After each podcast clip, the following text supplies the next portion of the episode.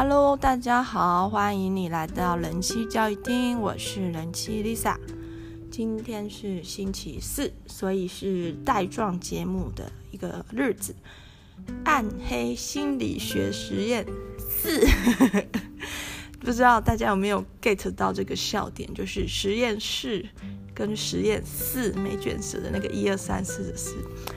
那做这个主题做一阵子了，我常常在想，这个心理学它的意义是什么？那我我个人的观点是，它帮助我们去了解别人的一些想法和动机，同时呢，它也帮助我们去了解自己的一些心理状态。所以说，这个带状系列节目可以帮助大家去找到一些问题。就是生活中其实有一些人他是有点有点 状况的，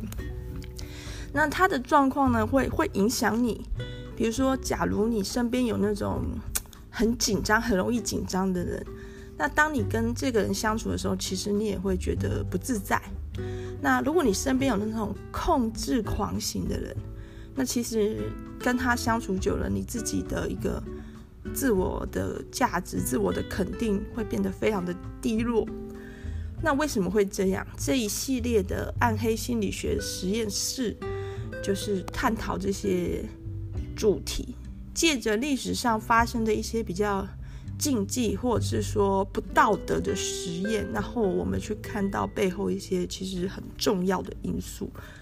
像今天要讲的实验呢，被称为魔鬼实验，就是怪物实验 （Monster Study）。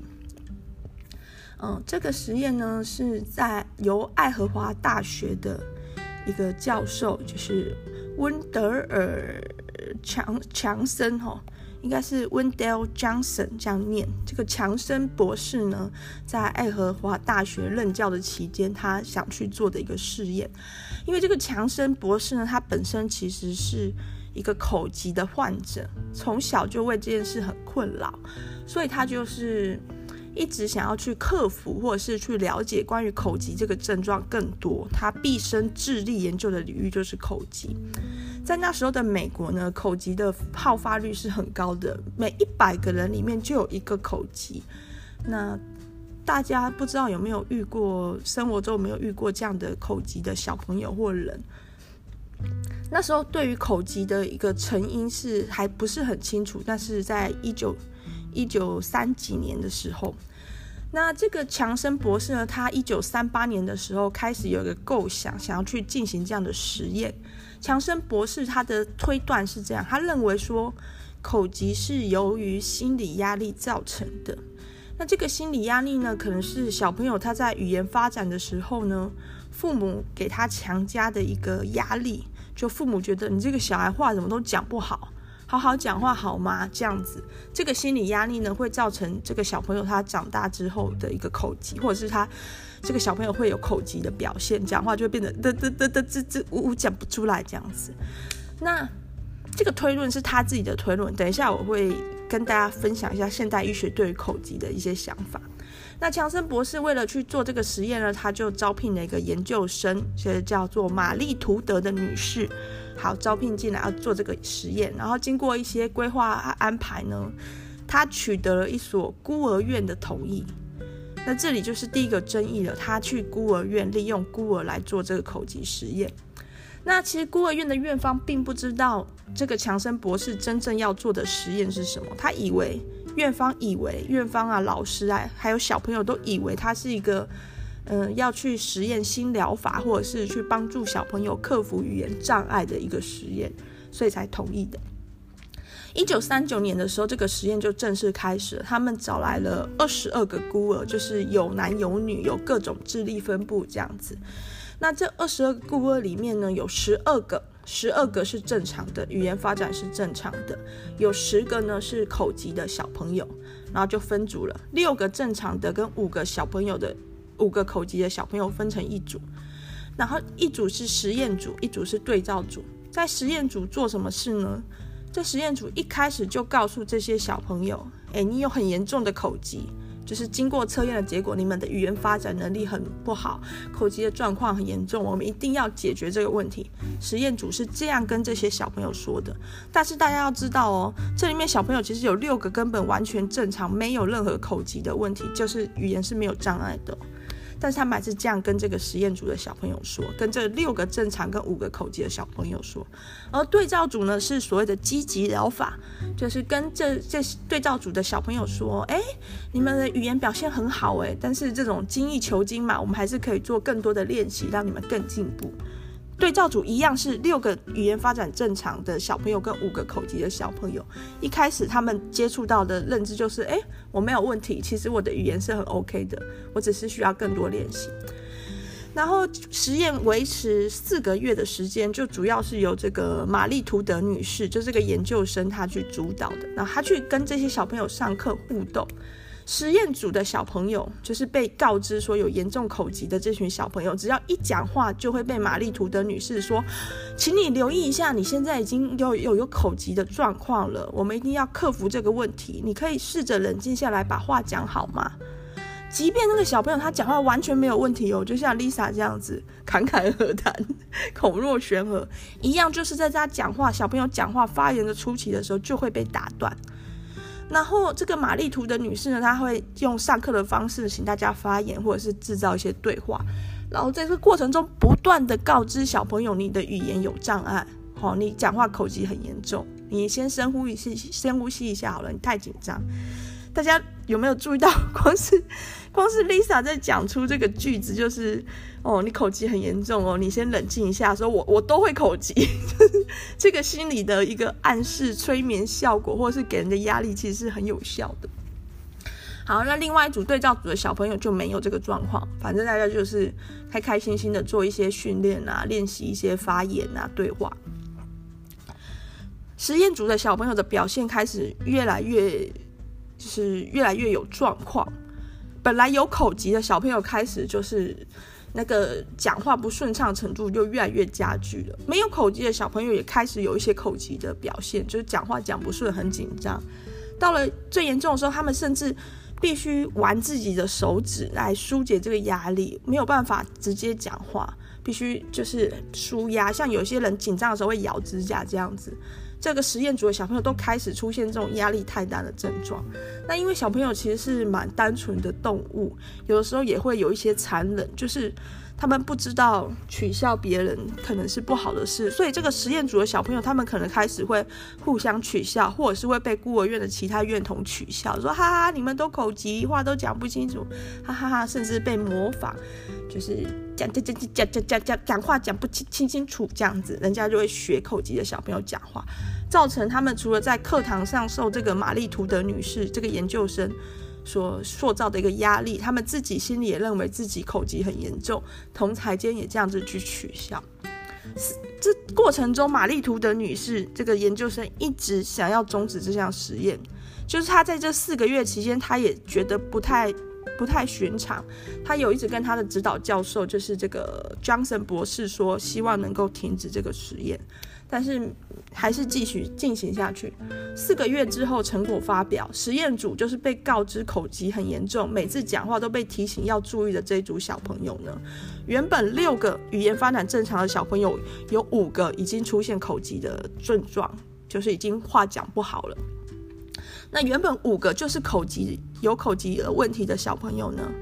其中有三个症状很严重的加剧，就他本来可能是讲话有点 K K 的这样而已，就是比如说我讲话，我我我讲话不太顺利，哎、欸、哎、欸、这样子一点点口疾，但是因为经过这个四个月的一个不断被告知你问题很严重，你要小心，你要注意哦，你要深呼吸，你要放松哦。越叫人家不要紧张，那个人就一定会越紧张。为什么？因为紧张这个词一直出现呐、啊，就是你叫人家不要去想白色的大象，他就一定会去想白色的大象。这是人脑对于语言的一个自然反应。所以这一群被告知不要紧张、要放松的小朋友，就当然是越来越紧张。所以一开始可能是这样，稍稍稍微的有点口疾，变成变变成变成说讲话真的是很卡了，完全没有办法好好的讲话。那就这是实验组，那对照组呢？积极治疗组呢？好像就六个六个本来语言表现很正常的小朋友还是表现得很正常。那五个原本是口疾的小朋友中，其中有一个症状加剧了，另外四个呢，他的口疾就是没有没有加剧或减轻，没有特别的一个变化。然后这个玛丽图德女士呢，就是这个研究生呢，写了三百多页的论文，针对这个实验写了很详细的记录，还有一些文献探讨，还有他自己的想法。对，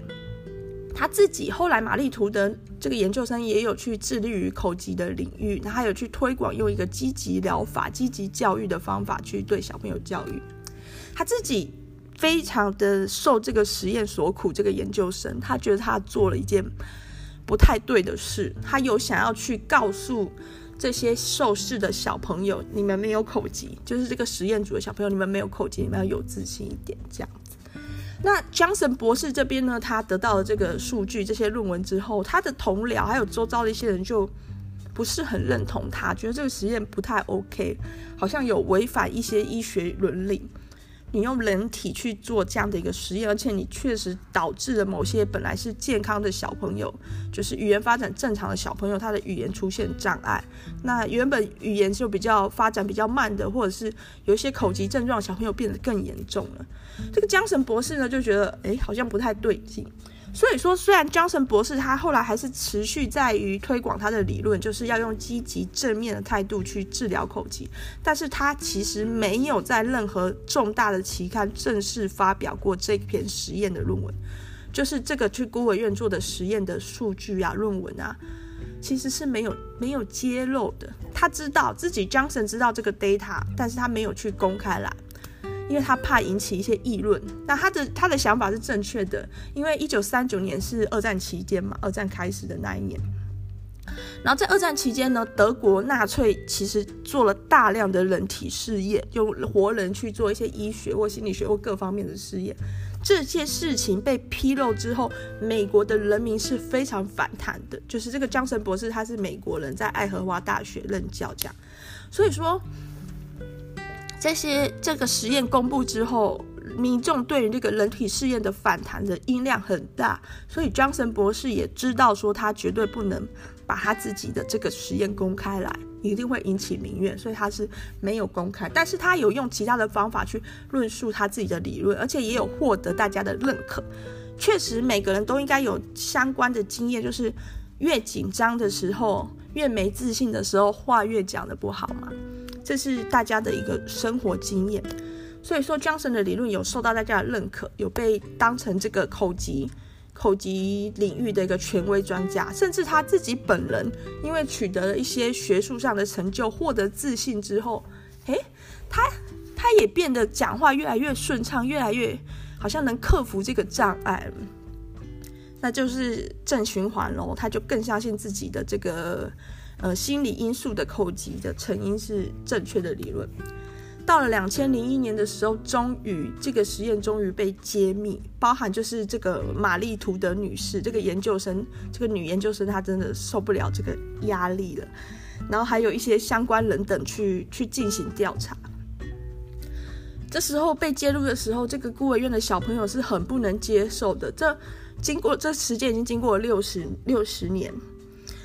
呃。当初那个十几岁的受试者，现在可能就七十几岁了，或者有一些年纪比较小的受试者，现在也六十几岁了，只有十三个人还活下来。然后这十三个人得知当初的这个课程原来是一个设计过的实验，而且这个实验者江森博士一开始就知道，他有可能会导致一些没有口疾人变成口疾，变成有口疾的问题。然后口疾本来就有口疾症状的，可能会变更严重，所以他们其实是内心是很愤怒的。其中影响最巨的是一个叫做小玛丽的女士。为什么小玛丽的小朋友为什么叫小玛丽呢？因为那个老师也叫玛丽嘛，玛丽图德。然后这个小玛丽呢，他们家是因为美国在那个十九世纪初的时候一个经济大萧条，所以破产了，才被送到孤儿院。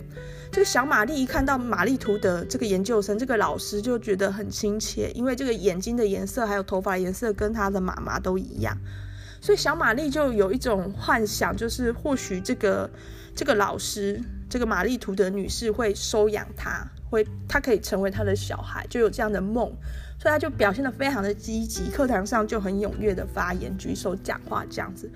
但问题问题是，这个实验是一个设好的局，所以即便这个小玛丽她讲的真的超好的，也很迷人这样子，还是会被这个玛丽图德老师打断，然后说：“哇。”你的口疾症状越来越严重，你要留意哦，你要小心哦，你先不要发言好了，你现在心里放松好了，一直这样跟他说。然后这个，所以这个小玛丽后来她也是本来正常，后来却变成有有一些口疾的表现的小孩。他后来知道这一切就是一个实验的时候，他其实内心是很愤怒的，因为他其实很喜欢这个玛丽图德研究生，很喜欢这个老师，所以这小玛丽有特别写信去告诉玛丽图德，他觉得他是一个 monster。他毁了他的人生。他本来有很多的梦想，对，但他现在就后来他终其一生，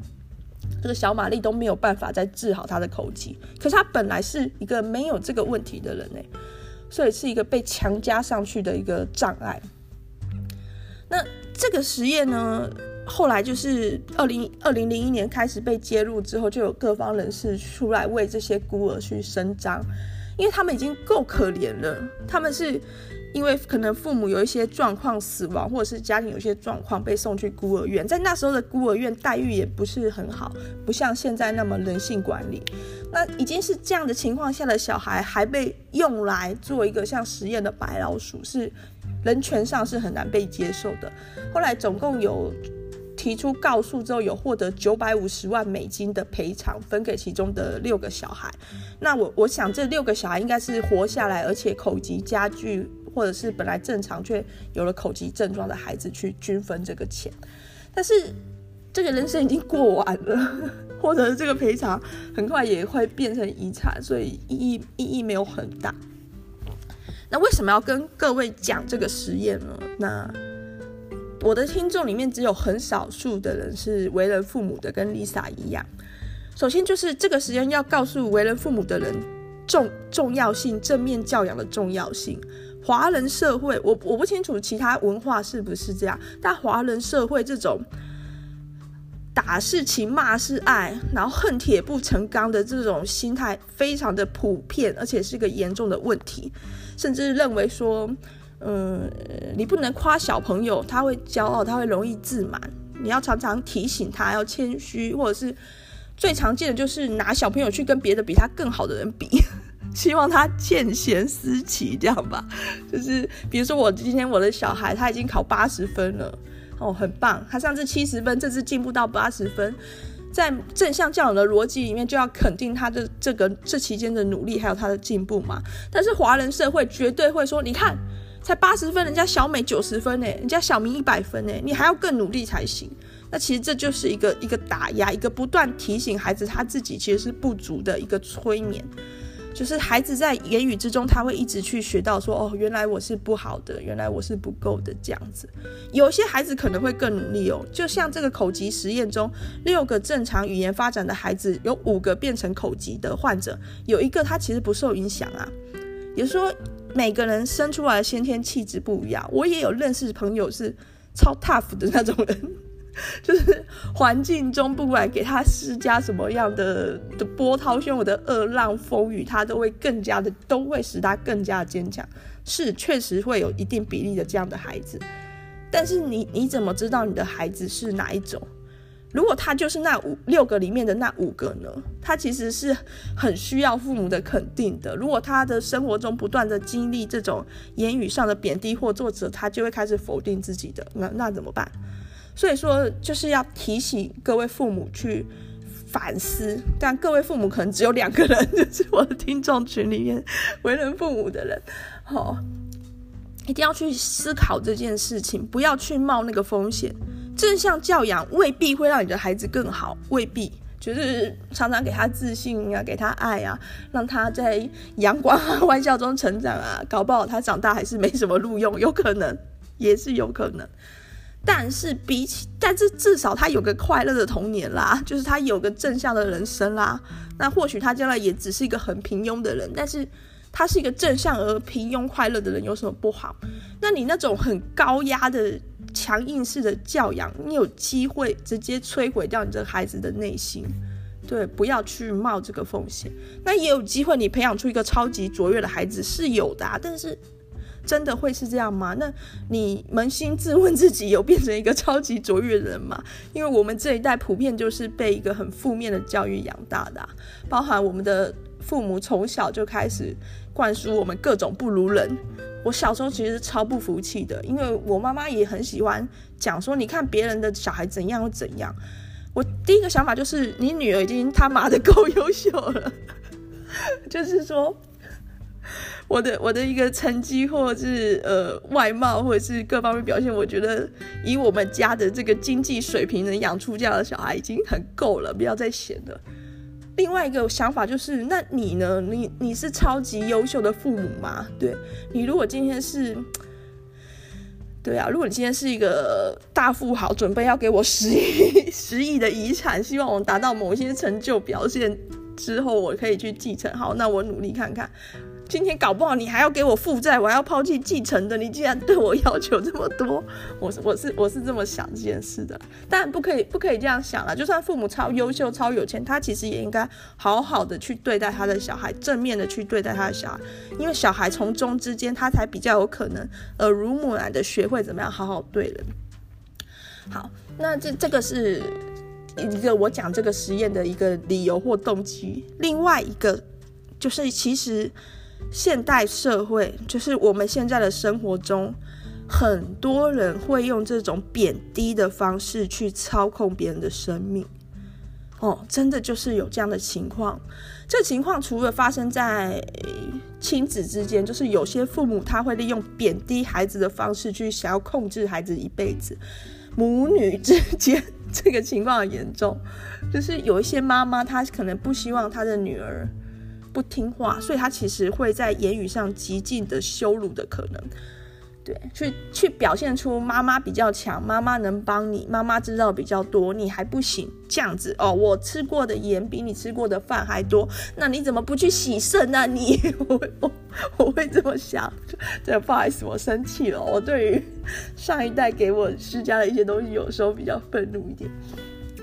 所以说这个状况在亲子之间是有的。那我不知道各位有没有遇到，就是你不管是几岁，你十八岁，你四十四岁，你已婚未婚，有没有小孩都一样，你的父母都有可能是其实是有这个问题的。那一个可能是他们真的真的就是故意要贬低你的自信心，要控制你，要你永远当他们的乖女儿、乖宝贝或怎样，这是一种可能。另外一种可能是他们也不知道自己在干嘛。就是，就是因为他们长辈怎么教他，他就怎么教小孩。人家说这样子，哦，不打不骂，以后一定会请请请请低俩早，醒价不好。就是如果你很宠一只猪的话，哈，它肉会很多，你就可以吃很多肉。可是如果你很宠你的儿子的话，他会不孝。他们可能就是这样道听途说，就这样教养了。如果他们就是这样子，像我父母，后来我妈妈也有一次很。跟我算是道歉坦诚吧，其实那一幕蛮感人。他就说，他就说，因为他不知道嘛。我曾经有问过他，为什么他现在就知道要好好的对待我的小孩，他的孙子，童年的时候却是这样非常不当的教养我。他就说，他那时候不知道嘛，他现在知道啦。对，那其实这不算一个道歉啊，但是也已经够了，就是。够了，就是够了。毕竟我们还是母女啊，有些事也不会说继续记恨下去。我刚刚讲话超激动。好，如果说你的父母是这种类型的，他们其实没有要控制你，没有要毁了你的一生，或者是没有把你养成妈宝，养在家里面怕你跑出去的话，你就。可能就自己去原谅他们，或是做一些和解吧。但如果你的父母是真的有意的，有些父母是真的就是要他的小孩不要离开他，永远听他的话，这一辈子都听他的决策的话，其实这种父母你要早点早点看破，早点离开了，不要把自己的人生赔上去。对，爱是包容，这这个不用去质疑，就是说。或许他嘴巴讲的毒一点，他他心里有没有包容你？他有没有真的以你这个小孩为骄傲？哇，讲亲子的议题太容易触动感情了。像我妈妈，她讲话是不好的，讲话是不好听，但是后来就是知道说，她也常常去跟邻居炫耀我，炫耀我的，比如说以前的有，还有在工作的时候工作很好，赚很多钱，以前的学历什么会啦，所以她的内心里面还是以这个小孩为为骄傲，是真的，其实是他的爱的这种。这种父母其实就没有关系，但有些父母他的不安全感，他自己的一个不安全感太膨大，他完全没有办法看到孩子了，他只想要孩子成为他的替代品、附属品、拥有品之类的，重点都是他自己的。这种父母就是早点离开好的。那除了父母之外呢，这种控制状况很容易发生在两性之间，特别是在父权社会，这是一个蛮常被使用的一个手段。借着贬低女性的才智或能力，像孔子说的“呃，唯女子与小人难养也” 这种，或者是一些奇怪的话，什么“女子无才便是德”，想要去贬低一个女性的一个表现，不一定是女性的表现啊，有些女的也会，有有些女的太不礼貌，有些女生也会一直去批评男朋友，好像自己的男朋友超差劲烂透了，其实这也是一种控制的表现。希望说借由这样子让对方失去自信而落入你的一个掌控之中，那也有可能是反过来，也可能是对方希望你借着这些言语去失去自信而听从他的一些摆布。像我之前曾经从有台的朋友那边听过一个例子，有一个女生她男朋友疯狂劈腿，然后之后这个男朋友的男生们竟然联合起来说，这个这个女生都三十岁了，她也她会忍耐了，她也找不到更好的对象了。这种奇怪的贬义，其实就是希望对方乖乖听话，不希望对方能够靠着自己的自主去做出一些决断，想要对方的人生是在你的安排之下的。我我觉得是这样的状况。有一种东西叫做 PUA 哦，就把妹秘把妹秘技还是什么的，不管啦，不管它是什么。简单来说，PUA 就是有一群男生，他们很想要。跟女生发生关系，然后去研究出来一个技巧，怎么快速让女生爱上自己嘛，或者是对自己有兴趣，然后发生关系。到这边为止，我都不是很在意，就是说这是正常动物正常的。就是假如有一只母狗，然后它正在一个发情期，然后它稍微趴下来，一定会有公狗骑上去，一定会有，就是这是很自然的。那当然母狗就我还没有给你骑，就会跑走这样子，有也是有可能。然后狗可能会去追。好，可是这个 PUA 到后来会变成一种很奇怪的控制。就他不是只要这个身体或一夜的欢愉而已，其实这个去做这个 PUA 的人，他在真正在追求东西是他自己的自我成就跟满足感，所以去研究 PUA，PUA，哎，是叫 PUA 吗？会不会其实是一个说教的跑道的名字？好，去研究这个 PUA 技巧，男生他其实是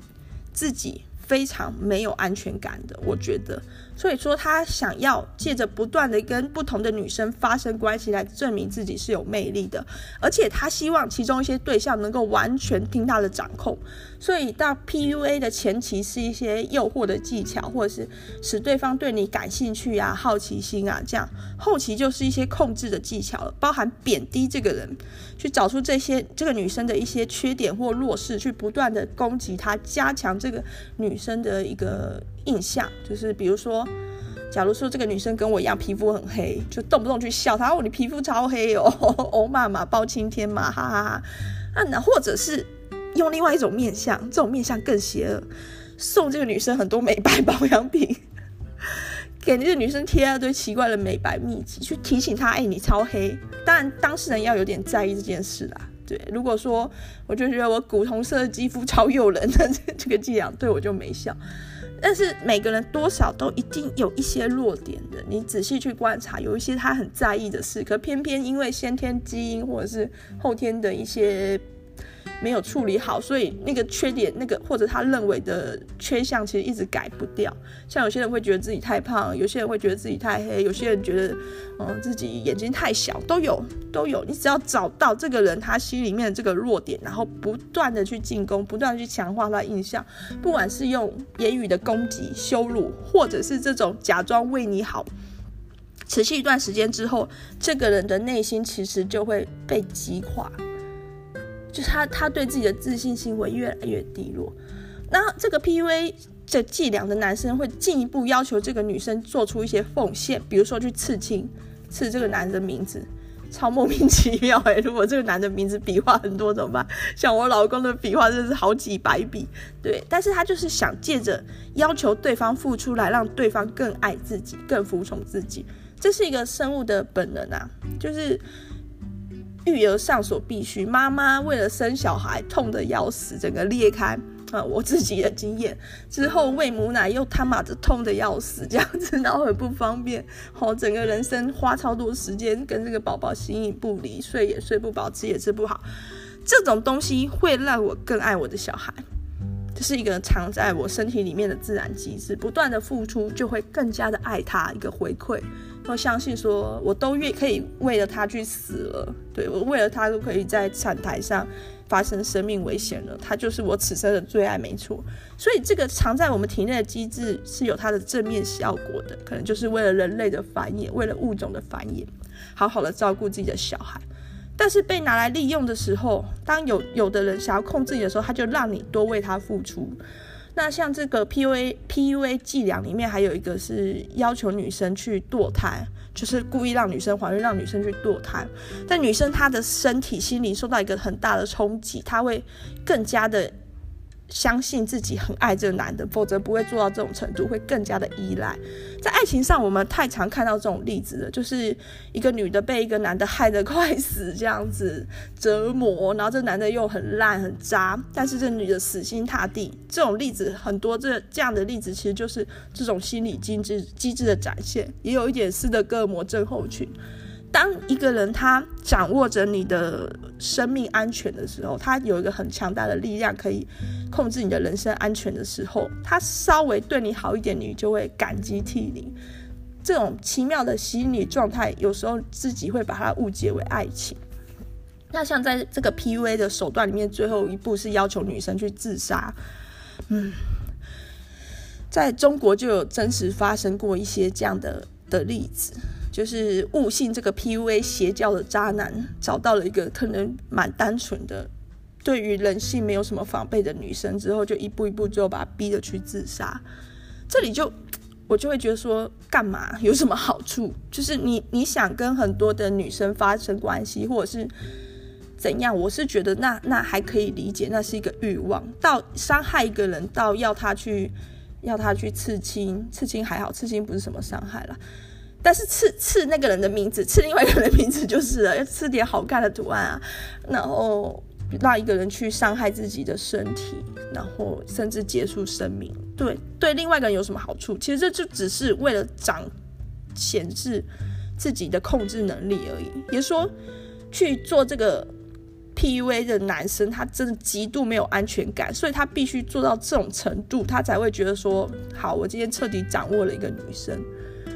对，那为什么会有这种情况？其实有一本书叫做《有四趴的人毫无良知》，这件事是真的。我可是我不知道这个四趴的比例是不是正确。就像我之前有听过，大概有十分之一的人是同性恋或有同性恋倾向，自然率这样。那有四趴的人毫无良知是什么意思呢？就是说，我们可以想象，有些人特别有爱心、有同情心、有同理心。比如说去当狗妈妈啊，搞到家里破产也想喂很多狗啊，或是终身投入慈善事业啊，不婚不生子，把自己的一生都拿去孤儿院照顾小朋友。社会上会有这样的人，然后经营什么爱心餐厅啊，赔钱也要卖啊，然后煮饭还很累，或者是像陈树菊阿嬷啊，自己做一些很很劳力辛苦的工作，但是存下来的每一分钱都捐出去。会会不会有这样无私奉献的人？会有，我们确实都可以看到在我们周遭。那所有的一切几乎都是高斯分布嘛。我们自己的状态是比较平庸的。我自己有的时候会有一点爱心，比如说路上看到有人需要一些帮助，比如说卖报纸或捐款，怎么可能会捐一点？但也不会捐很多，还是以自己的生活为主。小额捐款这种中间值，那我们就可以知道嘛，高斯分布是这样的一个曲线。我现在手画出了这个曲线，哎，可惜大家看不到，就是两边极值极端值两边的部分是小小的，然后中间很高这样子。所以我们知道我们自己大概是在中间的状态，然后有一群人特别特别特别超级有爱心，那当然喽，在相对的另一侧会有同样数量的人超级没爱心。这些人是怎样？他知道你的感觉，他知道人饥，他知道你没吃东西会肚子饿，但是他不会挤饥，就他看到你肚子饿，他自己觉得嗯没怎样。有些很有爱心的人是怎样？他看到你肚子饿，比他自己肚子饿还难受，所以他宁愿自己饿死，也一定要把东西给你吃，否则他太痛苦。那另外一端的人就是对于别人的肚子饿、别人的痛苦毫无感觉，就是没有感觉。那可能肚子饿是小事，比如说。他的他的前方有一个人要被杀了，他亲眼看到这个人被杀了，死了，流很多血，他也不会有什么冲击，或是觉得痛，或是什么，就是不干我的事。那另外一种情况，甚至比这更严重一点，就是曾经也有一个心理学实验在研究人的同理心，发现说人的同理心只对同类有效，只对朋友有效。那女生的话，女生的情况是大部分的情况都有效。就是，即便对方是被归类在敌对方或者是相对阵营的人，当对方感觉到疼痛或痛苦的时候，女生一般女生受试者一般也能感受到。这也是一个因应育儿而生的能力，就是我们女生必须比较能够感觉到别人的感受，才能照顾好小 baby。那男生的话呢，有一部分男性受试者，当然同同阵营的，大部分人都可以感觉到同理，就是对方痛我也痛这样。但是如果是被归类在敌对阵营的对象，当他承受痛苦的时候，有一部分的男性受试者会觉得还蛮爽的，就是说，当他的敌人被电击、被打的时候，他会觉得嗯不错，就是感觉不错，是这样子。但是这这都就是一种战士机制嘛。如果没有这种机制的人，他可能没有办法上战场。杀戮的机制就是只要我把对方这个对象视为一个敌对或是非我族类的话，当对方疼痛的时候我不痛，我反而会觉得感觉不错，就会杀更多。所以说以前常常都是一个男性上战场，就是孰为因果，我其实也不是很清楚，但大概就是有这种情况。所以说，其实在，在在我们的生活周遭，可能就存在这样的人。那四趴这个比例，我不确定是不是精准的，但是你用四趴这个比例去想，就可以得到说，首先是比较正面的，就是至少九十六趴的人多少是有一点良知。那四趴的人毫无良知，代表每二十五个人里面就有一个毫无良知。那你去想看，你的亲人、朋友、邻居加起来有没有超过二十五个人？一定有。所以就是代表说，在我们生活周遭，你就是每天或者是平常可能就可以接触到这种毫无良知的人。所以说，对于这种人要有一些防备。那假如有一个人他持续的去贬低你的一些行为，那你自己不觉得有什么好贬低的？比如说他一直笑你丑，但是你就觉得首先美丑又不是那么重要。再来，我觉得我自己蛮漂亮的啊。那这个人他一直持续的去贬低你，是何居心？会不会他就是故意在使用这种操控的伎俩？又或者他就是一个机车的人？在我之前介绍过的日剧叫做《坡道上的家》里面，柴崎幸演的那个女主角，她的丈夫也就是一直想要贬低她。想要嘲笑他，有时候柴崎幸针对案件做一些发言，因为那个剧里面柴崎幸被选去当陪审团的候补，他现在就会说：“哎、想清楚再讲哦，讲错很丢脸哦。”这样子，这种暗示跟这个口级实验里面那个玛丽图德研究生那个老师做的方法一样，就是告诉你说：“哎、你这个你这个表现好像不太好哦，想清楚哦，再努力看看吧。”那或者是有一本韩国的小说《智贤男歌》，也是在讲这样的故事，就是一个男生他以保护为名，就处处的说要保护这个女生，然后给她人生建议。事实上，这都是一种贬低。首先，你就是不相信对方是有自主权的嘛，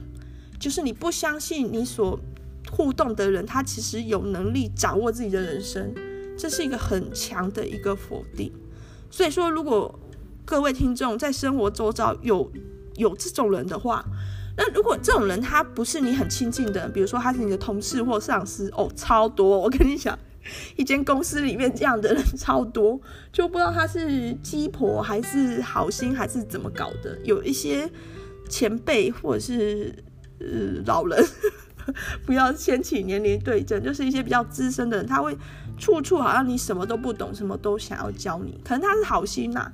可是他这种觉得你什么都不懂，不给你自己摸索学习或发现的机会，其实是蛮侮辱人的。不过如果是同事或者是是主管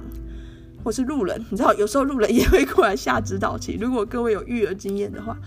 你不会太受伤。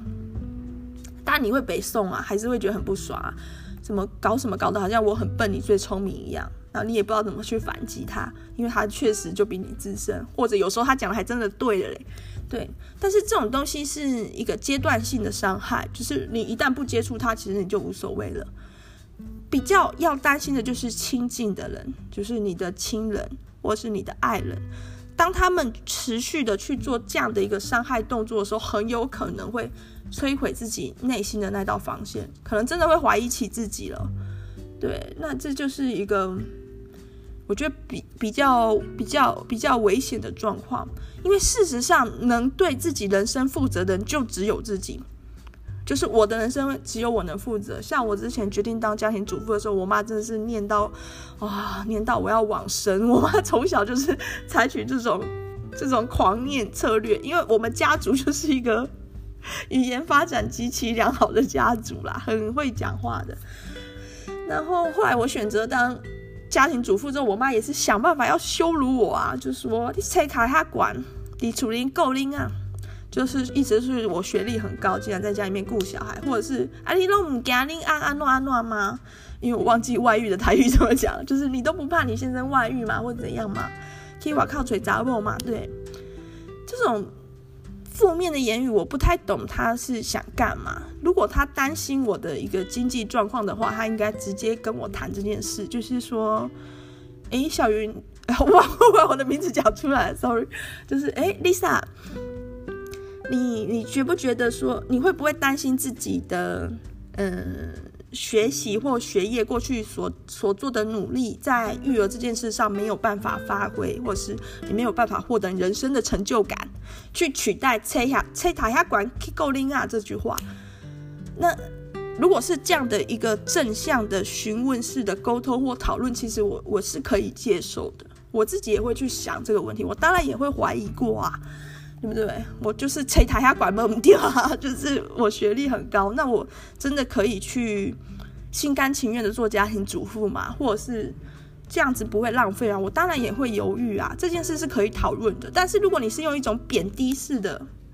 我妈妈这种希望她希望我听她的话，不要再做家庭主妇了。这其实这这个过程里面没有讨论诶，就是就是意思就是你这个女儿真是不懂事，听我妈妈听妈妈的才对。好，我我都让你念书念到那么高的学历了，你就该该去工作才对。这这个我妈跟我对话里面其实是只有贬低没有讨论的，不不相信我的。那还有就是说我先生会去外遇这种恐吓的话，就 没有的事啊。你抓到我先生外遇了的话，跟我讲啊，我去民事诉讼他或者一笔赔偿啊，我还谢谢你嘞，对不对？但是明明就没有的事，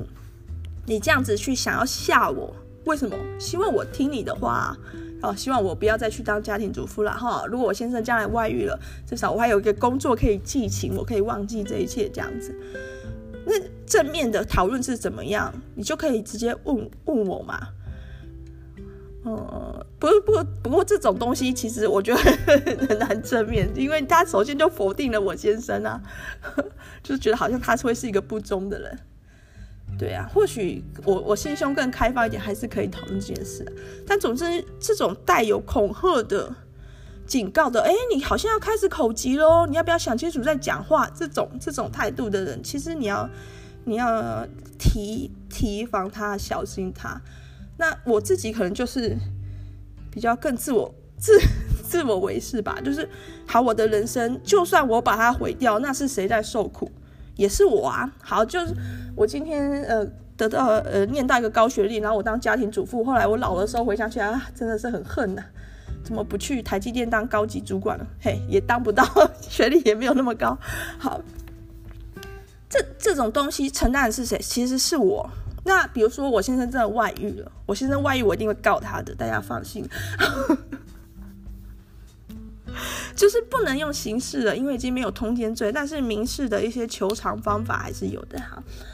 那我先生外遇了，我就悔不当初，就是啊，他外遇了，那我又何必为他尽心尽力，嗯，生小孩、顾家里什么的，早知道我也出去玩这种的，后悔的是谁？是我。所以说，我的生命发生的所有事情，承担的对象是谁？其实是我。那为什么我不能决定我自己的生命？对不对？假如今天我的妈妈替我做了决定了，她说。啊，车台还管啊，够拎啊，去上班啊，就就是学历那么高，不要在家里顾小孩去上班。可是我去上班之后，我觉得很累，我觉得没有办法陪到我的小孩。那这个痛苦他会帮我承受一点点吗？Zing zing zero，他完全没有办法替我承受。也就说，他今天想要替我决策是一个很荒谬的想法。任何人想要替其他人决策他的生命，都是很荒谬的想法。你或许可以去跟他讨论。或许你可以跟他说，不不一定要采用你自己的意见，但你有一些意见的话，这种这种情况是很是可以的。你直接态度就是要求对方知道你的意思去走，那是很荒谬的想法，因为你并不能负担对方的人生啊。像我的小朋友。他现在的梦想就是去开美国拖吊车，嘿，去美国开拖车，好，就就这样，就支持他，然后哄骗他说，你如果要去美国开拖车，你就要上幼稚园啊，这样把他哄去幼稚园，好，今天就没有哭了，嗯，这样子。那如果我跟他说不行，诶，你不知道开拖车其实是很辛苦的工作吗？那尤其在美国，你从东岸开到西岸很累，会出状况，而且未来一个人工智能可能都是电动驾驶的这种长途运输，你根本没有拖车可以开啊，还是去当医生好了之类的。如果我是走这种路线的父母，那就其实很莫名其妙啊，就是他要开拖车，他想开，那你不给他开，因为你说你为他好，你为他好，你能为他好吗？他的人生就是他自己的，每个人人生就是每个人自己的，发生什么事他也是自己承担。你怎么去为他好？当然你可以讲一些自己的想法，就是我可能可以跟我孩子说，嗯，对，好，你想要开拖车可以，可是你要小心一件事，就是会不会将来都是自动驾驶呢？结果我小孩可能就改变心愿，成为一个自动驾驶的设计者，这样子，可能可以给他一些。一些你的想法，但你不能强迫他去接受，或者是你不能试图用摧毁他的自信心的方式，就说开美国拖车，哈、哦，你要笑死你妈妈了，怎么会有这么没有录用的志愿？你不能用这种方式去想要强加的改变一个人。当对方也是想用这种方式强加改变你的时候，其实你要你要有一个警戒心，因为终究终究你的人生是你自己的。好，你你顺应了对方，或者是。因为这些东西变得很没有自信之后，老实说吧，对方也不会给你什么，就是就是这样。所以在一个关系里面，有有一方很强势的想要去控制一切的时候，我其实是会很很反感的。对，借由这个口级的实验，我们可以看到什么叫做爱，什么叫做积极正向，其实就是尽量的去鼓励一个人。去看到他的长处，当然这个人他是有缺点的，每个人都一定有缺点，一定有弱点，一定有他很在意又害怕，但现实一定有，不用一直去戳他，他自己知道的，每个人都自己知道，你只要在旁边好好的保护他。比如说我作为一个父母，我的小孩他的志愿是去开美国拖车，我要做的是什么？就是把他养大，让他可以去考驾照，就是这样的，至少把他养到十八岁吧。这样这样的事就是爱一个人会去会去做的表现。那其他的很多担忧或许是多余的。你又没有比别人聪明，别人也没有比你聪明，没有谁需要谁的拯救。就算就算我们现在已经被这样 侮辱式的养大，遍体鳞伤的成人了一样，我们不需要任何人的拯救，我们还是可以找到力量。嗯。这一集暗黑心理学实验室其实应该蛮光明的吧？好，然后今天晚上要去逛 S Park 啦，希望很好玩。然后礼拜五、礼拜六日会放松，所以不会录广播。哎，下星期一，下星期一再来线上听见喽，各位拜拜。